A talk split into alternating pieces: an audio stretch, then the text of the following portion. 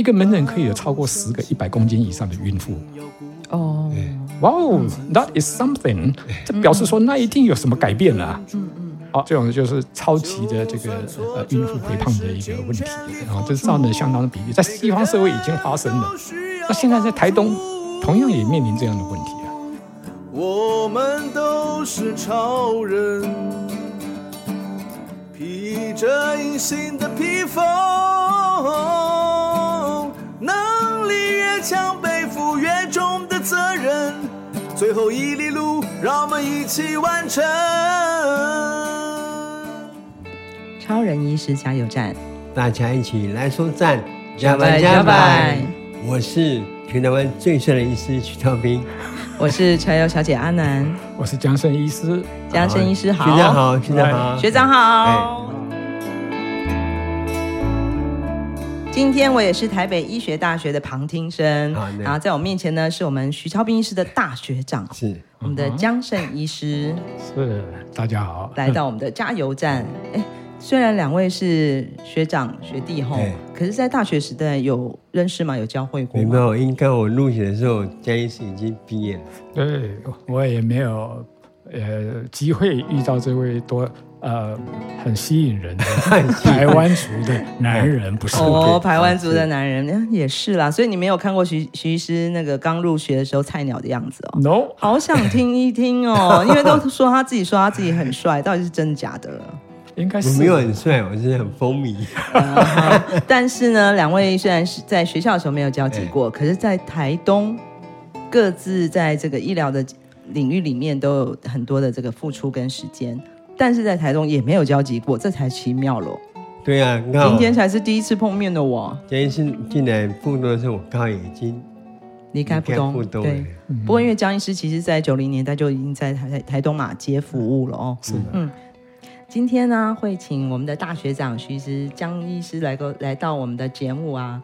除了想要跟江医师聊一聊他在台东服务多年的这个心得之外，嗯，应该也因为江医师定今年呃这几年决定定居在台东嘛，是，那是真的对台东有真爱啊。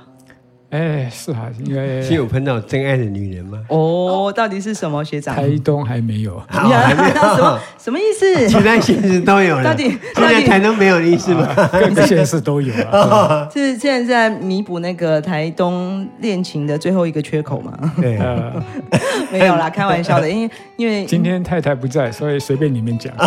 可是这个是全国都会听得到，全世界都听得到的频道哦。啊。好，那我会 as silent as grave，、啊、会 跟坟墓一样安静。OK，但无论如何，台东是江医师你决定定居在你接下来的生活、人生的地方，对吧？对呀、啊，嗯，因为这里是全台湾人口密度最少的地方，所以呃，所以你那的空地绿色最多嘛，所以这个是考量。我是一个深思熟虑的人，呃、所以觉得呃，台东说是一个。因为我们每年台东有超过四千五百个超过五十岁的新的移民，所以有一个新的名词就是岛内移民。所以哦，那超五千个，四千五百个，这是县长的数字啊。所以这个是，我想这不是只有我。呃，这几年我在台东所看到的，其实也是看到很多。因为我听说很多的明星是不是也都移来那边？呃，那是一部分，对吧？呃，也是一部分，所以有各种的移民，他们都有各自的发展的空间。所以这些如何从别人不同的社区去发展，然后对包括南回呃徐医师关心的现在的长照，因为我们是一个老化，我们人口外移，嗯，然后老人还留着，嗯，那这些的长期的照顾该怎么办？这个是我目前。也在很多人的身上学习的，所以学长、学长、学哎学长，对。这样听起来啊，其实现在大家都在讲说，其实越在地越国际，有这样的一个说法，就是过去在呃九零年代二两千年呃二十一世纪开始的时候，他讲那个全球化的影响嘛，但是现在慢慢慢在在讨论是那个 localization 的这个部分，已经开始往考虑讨论的是在地发展、在地学、在地的研究跟在地的知识。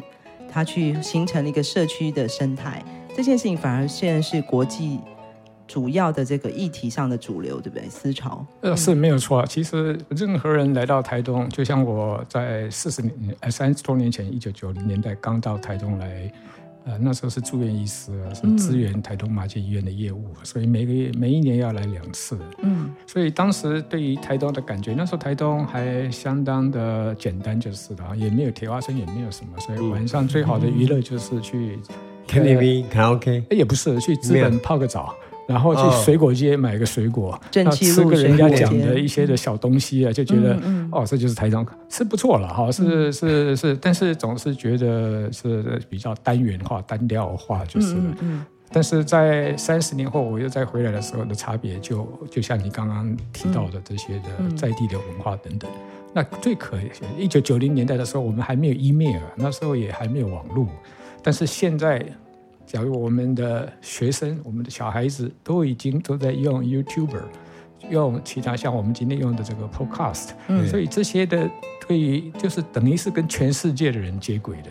当然中间有一些可能的 barrier，就是一些障碍，这些障碍可能是语言的。嗯、那我们台湾因为呃政治立场跟教育的立场，哇，非常对于这种全球化的议题非常 inert。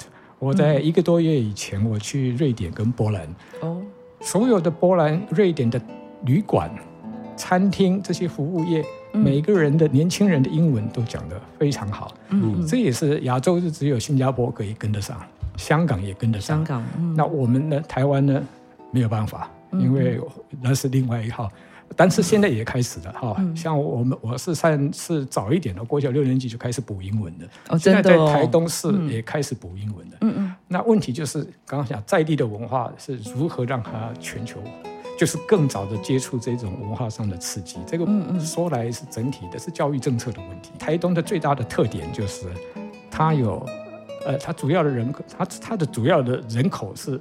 等于是多种族、多文化的。对呀、啊，我们这里有最多的原住民，嗯、他们有各自的文化跟文化的特色。嗯，这些一九呃九七年我在英国的时候，我看到联合国的报道。嗯嗯，台湾不被联合国承认，但是台湾的原住民，在他联合国的报道里面是最丰富的。嗯、这就是我们所谓的南岛文化。没错。所以世界上的统计的资料最重视的是我们的。原住民的文化是我们的南岛文化。这几年我们来看，政府也重视到这一块了啊。但是问题就是说，我们如何让这些就是有占我们台东三分之一的人口的原住民哦，当然分配在不同的这个区域里面，所以如何让这些的这些让他们的文化可以在呃在主流的世界里面啊被重视，这非常的重要。嗯，我的学生如果到马基，因为我一九。二零零九年被派驻到马偕医学院刚成立的时候，哎，啊，每个我当我二零一三年又重回来马偕的时候，我都告诉我的住院医师，在评鉴的时候，我也告诉我的我这些评鉴的这些呃大人物们，我就告诉他们说，每一个住院医师来，我都要告诉他，病人如果来了，你一定要问他住在哪里。嗯，你如果是住在嘉兰村的，你如果住在槟榔的。你如果是住在呃呃海端的，住在力道的，你要知道它距离我们台东急诊多远。对，你不要用你台北的标准来是来看，哦，该住院的就让他住院。你要有地理，还要知道说，是啊，南回，比如说在嘉南来到这里还会塞车的，那时候正在开路啊，所以你一定要把这些因素、地理因素考虑进去。第二个呢？住在什么地方，他常常就是哪一族，所以我们也要注意这样的一个情况。所以这个是在教，呃，因为我在医学院里面教的是医学人文，所以你一定要把这个在医学院教的医学人文是包括文学、历史、哲学、地理，但是在临床医学上面教的，呃，可能就是法律、伦理这些，你要如何依据我们刚刚讲从摇篮到死亡，因为我在这里所看到的台湾的台东的。呃，医疗的问题其实就年轻人来说，就是呃很早的婚姻，生很多的小孩。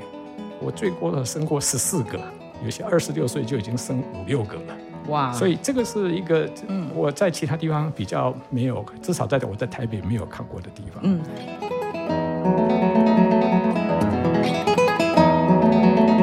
不过我从你的故事里面知道，你在八零年代在台北医学大学的时代就常常来台东爬山。对，这是为什么呢？哦，呃，因为我那时候我第一次爬山是跟着登山社去爬大坝尖山的，但是后来。呃，因为一群人，然后我就比较觉得那挑战性比较，就是跟人家都已经筹划好了，所以我当时就没有挑战性。呃，我不能说没有挑战性，只是说就是跟着跟着，就像一群猪一样，就跟着在那个时候这登山都是柴车嘛，所以真的很像一群猪啊啊，大家就放在那个放在那个柴车后面，然后就登玉山啊，登大霸尖山。后来我想一想。而且那些都要登山证什么啊？后来我想一想，我们台湾有三条啊横贯公路啊，中横啊、南横啊。那中横又很普遍，南横那时候对我来讲是一个处女地啊，我不晓得它是什么东西，神秘的处女地，你可以这么说啊。所以那时候我就跟一个同学就，就就那个是牙医，他很安静、很内向啊，所以是北医的学同学，啊、他是又是你的学长了，是、哦、牙医啊，哈、嗯，所以。因为我曾经念了牙医一年，跟他是同学，所以我们两个就、哦、就就开始筹划在南横。嗯，现在所谓的南横的三山，库哈诺新山、关山岭山跟西头山，嗯、呃，这些的塔关山，所以当时就一个一个，每一年的寒暑假，所以就开始想如何路线，如何去爬山，都是南横哦。都在南横嘛啊，所以每一次就爬，对，啊、还有一个关山。Hoga 仔，你是医学院七年，所以你 寒暑假比较多一点。对啊，所以四个，每一年就爬一座山嘛啊，嗯、所以这些的路线就花了五六年啊，就慢慢给大家一座一座的解，然后有一些还同爬了好几座。Checklist。解解锁，现在讲解锁解锁解锁。那徐医师呢？你高大学时代有？我参加其他的社团，因为我们现在活泼那我参加这些康复社啊、罗浮群，然后我自己也成立一个信源社。对，他这个有民族意识的。对，但是我就接我们校园里面原住民学生一起来组那个社团。嗯。哦，所以你是在自我认。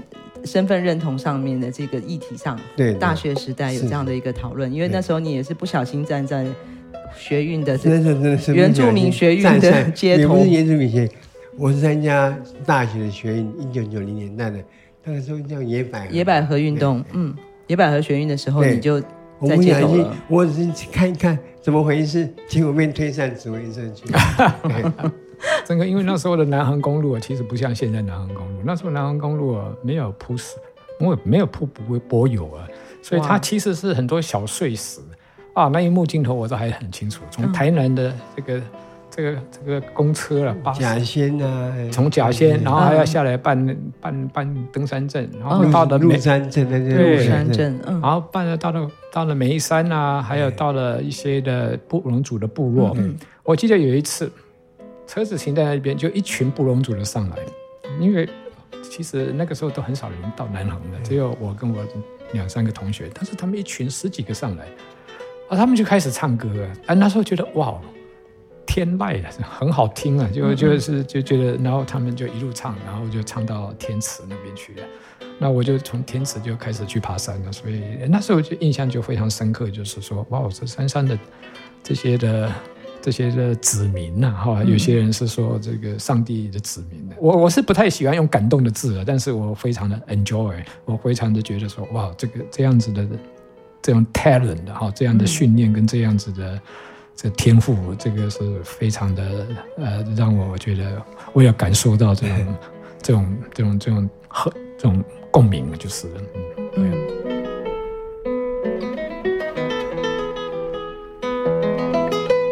我实在很佩服原住民啊！有一次我去司马库斯的时候，天哪！我说他们把床搬上去，他们把冰箱搬上去，我背一个十几公斤的登山包都搞死我了。他们竟然有这种本事，所以我知道，我说跟原住民在一起，我就知道说，哇，这一点到山上我们就要变得非常谦虚，因为他们简直就是山上的自然里山林的子民。嗯嗯，这个男人就很错了，人家举重一下子举一百多公斤。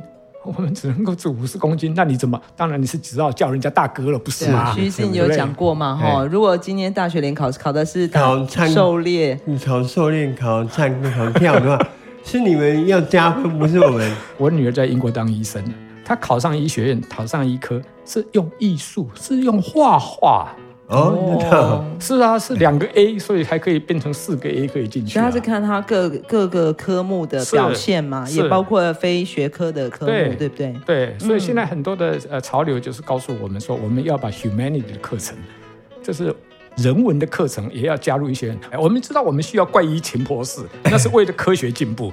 但是你平常看这些哪里需要那些东西？我当了三十年医生，哪里需要开根号呢？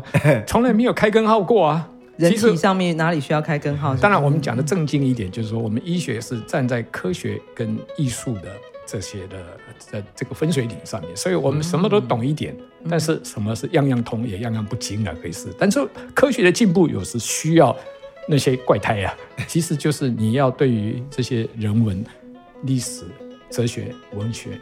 多一点人生的体验，这也许才可以当的比较好医生的啊。对，其实我们谈以前为什么我在学校只都六十分钟？因为我觉得你成绩好跟会不会当医生完全是两回事。因为你念那么多书，那是死的东西呀、啊。嗯。因为医学的教育没有教我们怎么样面对生命，怎么看待死亡，这是老师教科书无法教我们的。嗯。他教我们如何诊断，如何治疗。嗯。这是一个公式，可是。这段时间我当医生之后，我才知道，真正你碰到病人，你你些症状典型的症状，根本不会把人死啊。哦，你有讲过吗？对啊，所有的病人都是都是一个一个，特例特例的，对，对他完全不可能是教科书一模一样的症状，对不对？对啊。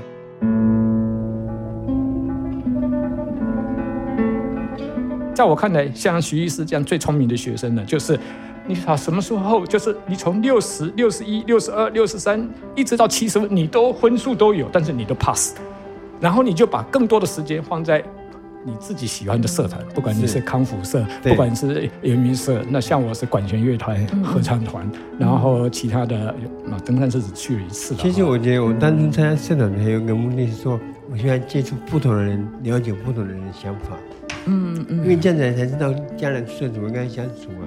各位听众朋友，到目前为止啊，大家听到这两位医生的发言呢，有没有开始觉得，嗯，今天这个节目，其实我们要谈的这两 非常激烈哦，就两个根本就是非典型医学院的学生的对话嘛。可以想见，通常我们都觉得哇，医学院的学生好优秀啊，好会读书啊，好厉害，好聪明哦。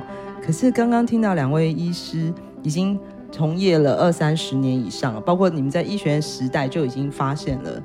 医学的争议其实还是回到人的本质，人的身上，对不对？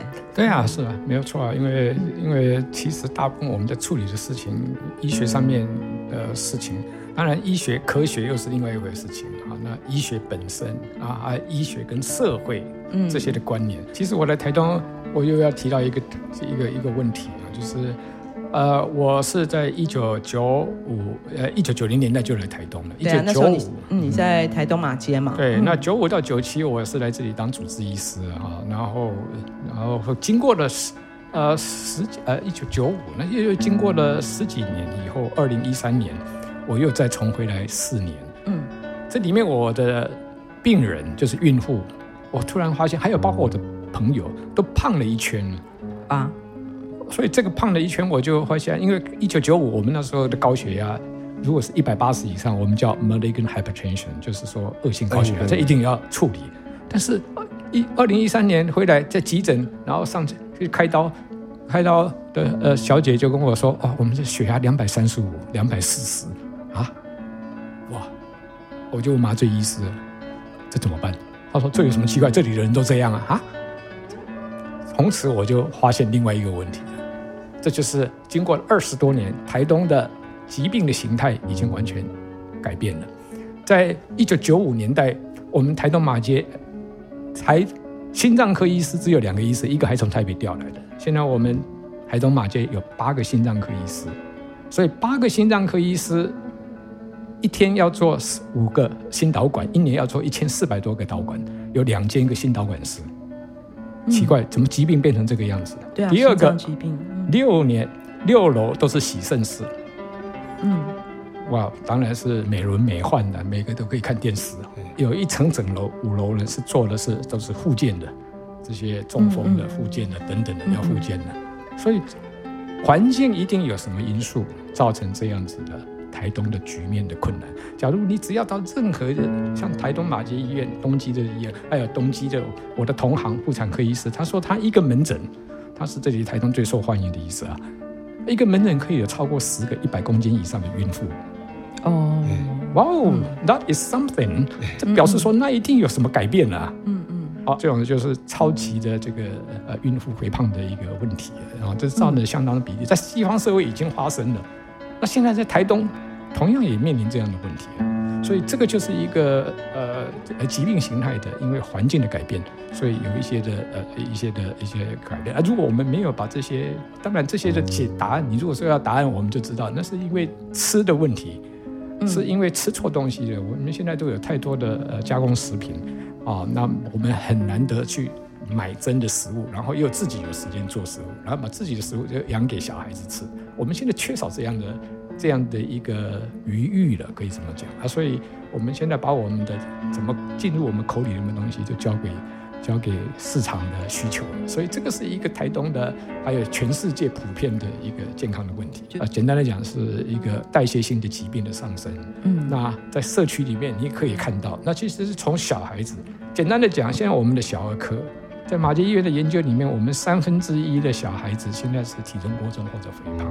这个肥胖不是一个问题，嗯，是代谢性的疾病。在美国有一个医生叫 Robert Lustig，他写了一本书，他里面就是说，他是一个小儿科做了四十年的小儿内分泌呃心脏科的呃呃的医师。他说，现在小孩子得的病都是大人的病。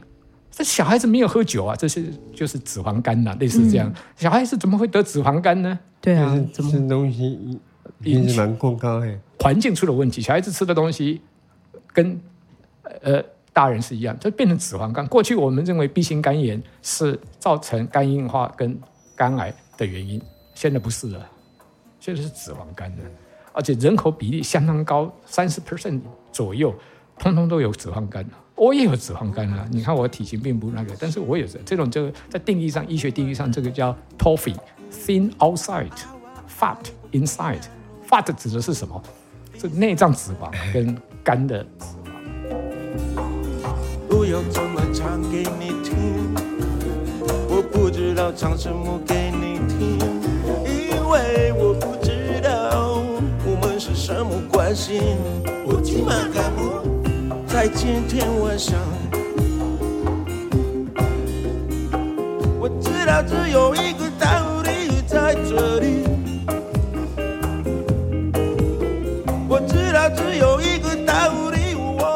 们。那地区的那个你的病人的疾病的变化，也像江医师所讲的，也有一些很大的因为以前饮食习惯，我们在部落，他们只能吃野菜嘛。嗯嗯，难得有达到山猪就是山猪肉，嗯，在溪里抓到鱼才有鱼可以吃。那是很早以前哦。对呀，对呀。是那我小时候也都是这样啊。哦，你小时候，对对对，嗯。真正会买到外面的菜是每周可能来一次的菜菜车嘛？菜车。有什么买什么。嗯嗯嗯。所以一般我们要吃到肉蛋白质的几率非常低。嗯嗯嗯。所以那是饮食习惯，因为那时候疾病非常单纯。可是现在整个。西方文化冲击了，麦当劳什么都进来了，而且重点是现在是网络时代嘛，嗯，很多的网红在说啊，这个好吃啊，对？啊，小朋友看就会哦，我要想吃这个。可是可是，等一下，Foodpanda 不会到部落啊，很远呢。他们嫌我们远。问题是你出去买东西都，我爸你要去台东哦，帮我买麦当劳，帮我买肯德基。哦，交通是就是跑到市区去买，对呀，也会带回来这些高热量的不营养的食品，嗯。不，所以部落的营养也有也会有这样的问题。饮食间就就一体化了嘛，跟主流社会都一样了。我也一直都有在加呃部落观察了啊，因为我也会去嘉兰村，我去很多的原住民的部落。嗯嗯。那我也有发现一些情形，这些情形跟小孩子的的体重过重有关系。因为除了刚刚讲的这些，麦当劳当然是是是一个标的，不过很多的时候其实是。在二，在一九九五的时候，当时台东市区，嗯，没有人在买那种什么七百五十 CC 的所谓的饮料饮料片，没有啊。但是二零零六年，呃，二零一三年我再回来的时候，发现开刀房的小姐产房的小姐，任何的小姐，病房的小姐，如果外送护理人员吗？对，或者是病人感谢，通通送了七百五十 CC 的，那里面每一个就有二十六颗的糖。你如果是半糖，它至少也还有十几颗糖，还有微糖，都是糖。部落里面的老人家，嗯，哎，去了，因为他们觉得说，哎，客人来喝白开水，好像好像还不够周到呢，所以他就拿那个利乐包或者是什么，哎。给你老人家也都在喝这种利乐包，那一个利乐包里面一个四颗糖，哦，WHO 告诉我们，呃，一个方糖是四公克，那每一天的最高的剂量只能够就是烧六公克，所以你今天后一个四公克，你已经差不多快六六六都已经都超过，长期以来这样吃造成的结果就是我们在医院，医院都是社会。